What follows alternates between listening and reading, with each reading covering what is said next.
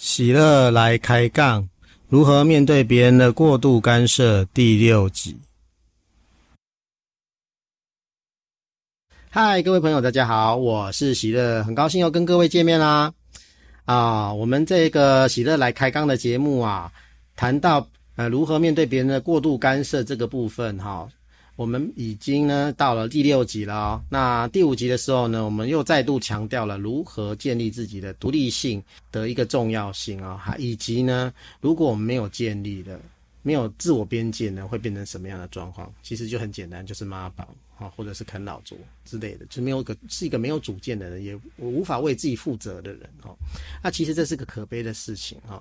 那所以呢，我们要开始介绍第三个方法呢，因为我们前两个方法呢，第一个温和坚定的拒绝别人的过度干涉，以及呢从小处开始建立自我边界啊，都属于比较物质层面或者实际层面的东西。那我们这个呢，第三个方法呢，就是要来处理呢我们情绪层层面跟所谓的责任的关系。那这个部分呢，我们的东方儒家的文化笼罩之下的人呢的社会呢，是特别分不开的哈。那这个部分呢，我们是要详加的来介绍。那第三个方法是什么呢？是解除等号。很多人就想啊，什么叫做解除等号？等号是什么意思？哈，哦等号最简单的体现就是。我们常常呢，有某种情绪出现的时候呢，我们就会认为它是事实，等号就会出现，这个等号就出现了。譬如说，我不高兴就是你的错，等号。我不高兴必然是对方的错吗？父母不爽，不高兴，不听话，觉得子女不听话，所以子女就不孝吗？这里也是一个等号。这是事实吗？其实跟事实没什么关系。就是把自己的情绪的责任转嫁到别人身上，他他用的方法就是等号。好，这个过当中他没有任何的思考，没有任何的观察，就直接就跳过去，这叫等号，就把它等同这样子。所以呢，我们要学习的去厘清情绪跟事实这两块东西不一样，它有它不必然是相同的，然后把它里面的责任给厘清。把它分开，把它理清。当我们可以这样做的时候呢，我们就会发现很多的等号是荒谬，其实是根本不符合事实的，甚至是违反事实的，跟事实相反的。这种事情实在是太多太多了。我们的等号主要有两个锁链，在情绪上面的等号有主主要有两种锁链。第一种是属于自我中心或者比较自恋的人，好，就所谓的小霸王的人，他常常有的等号就是。我不高兴，就等于你的错，就等于你该死。第二种呢，是属于阿信型的，就是所谓的好人哈。阿信型的，专门服务别人的，他内在有一个强烈的等号是什么？你不高兴，别人不高兴，等于我的错，等于我该死。所以呢，会非常的紧张的去要取悦所有的人。因为呢，如果不取悦所有人，我就该死嘛。这意思就是这样子。所以这里面的这里面的这个等号会让人呢，呃，做出我们会觉得不太能理解的行为哈。好，所以呢，这个东西啊，就是很有趣的啊。就像我们那些反年改团团体的那些人呢，他会觉得我不能去一个什么高级的旅行团啊，我我只能去选择低价的便宜的旅行团，都是。这个整个社会的错，别人应该要满足我，好，这都是属于比较莫名其妙的等号。那这些等号真的是这样吗？你们外人都可以看得出这个等号的不合理，可是当事者会觉得振振有词，他会觉得本来就是这个样子，因为他内在就是完全用等号来做连接，他根本在中间没有做任何的思考，或者是去看看事实是什么。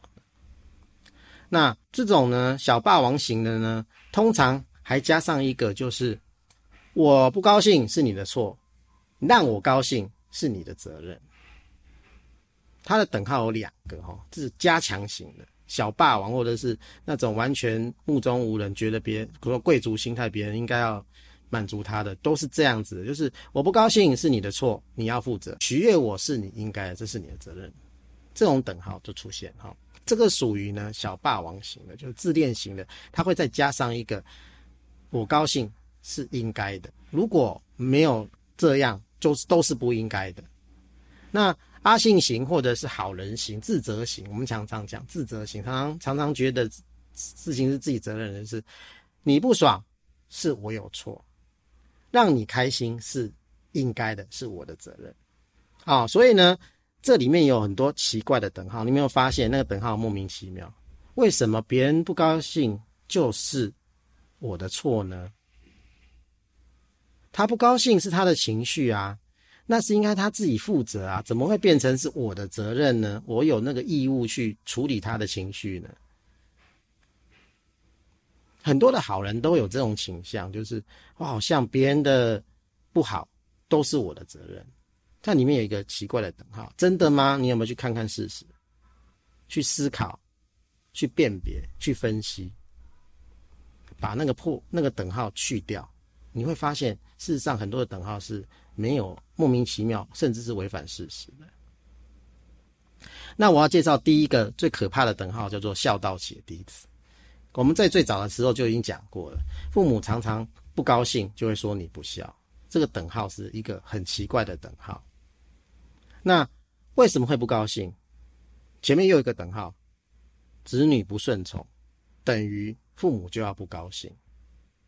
诶，为什么子女不听父母的？建议或想法，不遵从父母的想法，就是父母就一定要是不高兴的呢？这个不高兴是合理的吗？我们是不是要去检视一下？其实呢，我在这里面观察出一个蛮重要的，就是父母为什么会觉得子女不听自己的话，就会马上不高兴？第一个是。他有控制欲，他希望所有的事情都要顺从他的意志，这是属于比较自恋的、共生依附的状态。这我跟我们之前都已经厘清过了，所以各位应该是有点概念的。这是属于小孩的状态，所以意思是说，其实那是代表那那些父母的内在其实是不成熟的，是有个空洞的。第二个呢是小孩子不听话，就等于我这个父母做的不好。或者是第二个等号，小孩子不听话，就等于小孩子不爱我了。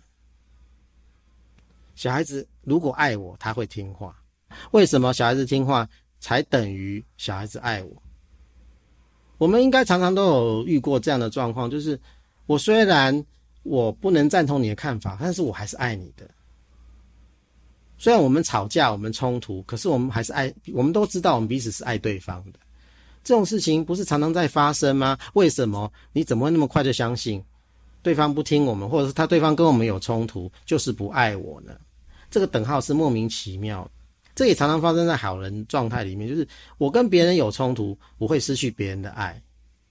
这个等号也是莫名其妙的，真的吗？有时候真正的朋友是怎样？哎，你都快要出问题了，我要。跳出去来阻止你，我知道，我明知道我跟你一定会有冲突，你一定会不爽。但是呢，为了保护你，我必须要站出来告诉你，你不能这样，你这样子的话会伤害自己。有没有冲突？有啊。有没有爱？有啊。那为什么有冲突就是没有爱呢？怎么会是这样子的等号呢？那父母通常会生气呢，就是这两个：第一个你不受控，第二损伤我的自恋嘛。你在违反我的自恋嘛？我我觉得世界都应该照我的方法转，这就是自恋嘛。那他违反了自恋，所以我暴怒，我生气，这是很典型的。第二个是小孩子不听话，代表父母我做的不好，我这个父母做的很烂，自我否定。第三种呢，就是小孩子不听话，就是什么？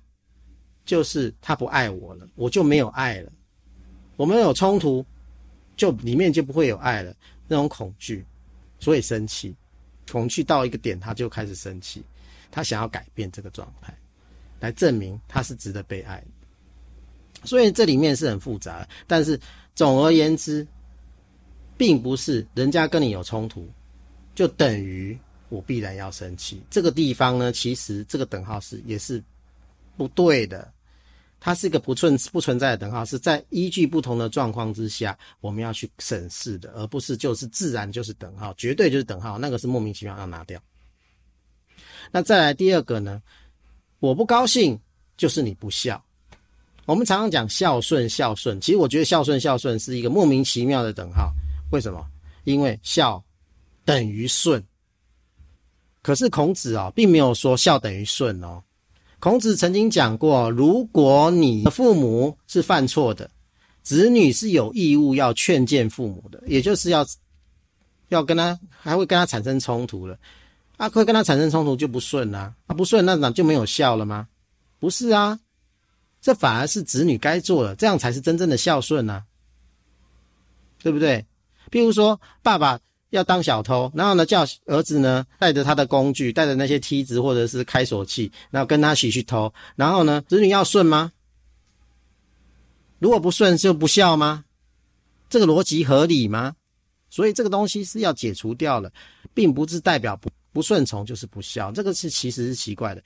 孝是一种我爱我的父母，这是一个爱，它是一种情感，而不是一个你不遵照我的想法就。没有爱，所以就不孝。这个等号都是很莫名其妙，都要一个个拿掉哦。那不孝就没有资格当人，或者不孝，这个社会就会乱七八糟。这个等号也很莫名其妙哦。为什么？东方社会也许是很受到孝道的一个滋养哈，那也维持了社会的一定的秩序，这我不否认。但是呢，西方并没有孝道的观念啊，那他们也没有做我们所谓的孝顺的行为啊。是不是？他们长大了就出去独立了，也不会拿钱回家，也不用供养父母啊。当然，他们还可是他们会有爱啊，他可能还是会来看父母啊，跟父母聊天啊。可是呢，不是应该，这里面没有应该，就是很自然的互动。可是西方的社会有比我们东方社会不进步吗？或者是比东方社会残忍，或者是在里面生活的痛苦吗？没有诶、我反而觉得东方社会的人。比较痛苦诶，因为他的孝是不得不，是被强迫的，因为里面要顺，可是每个人都有自我意志，都要自我生长，那全部被压抑，人不开心怎么会有爱呢？爱不起来，因为我就很难受，我就被卡住了，里面就很难长出爱，所以这个孝道启弟子哈，我们必须要把它拿掉，不然的话，我觉得啦哈。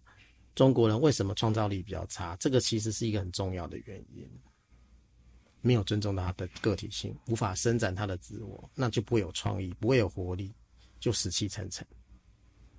好，那因为时间有限了，我们时间已经有点小小超过哦。那下一次呢，我们再谈一下如何解除等号的其他的部分。好，因为呢，我们。呃，整个社会啊，太多的莫名其妙等号，我我讲还是要一个一个来讲会比较好啦。因为呢，有些人唯一知识啊，听了就知道啊，那其他的等号我可以猜的。可是我想，也蛮多朋友呢是没办法自己猜他的这个等号，或者甚至他根本不知道它是一个等号。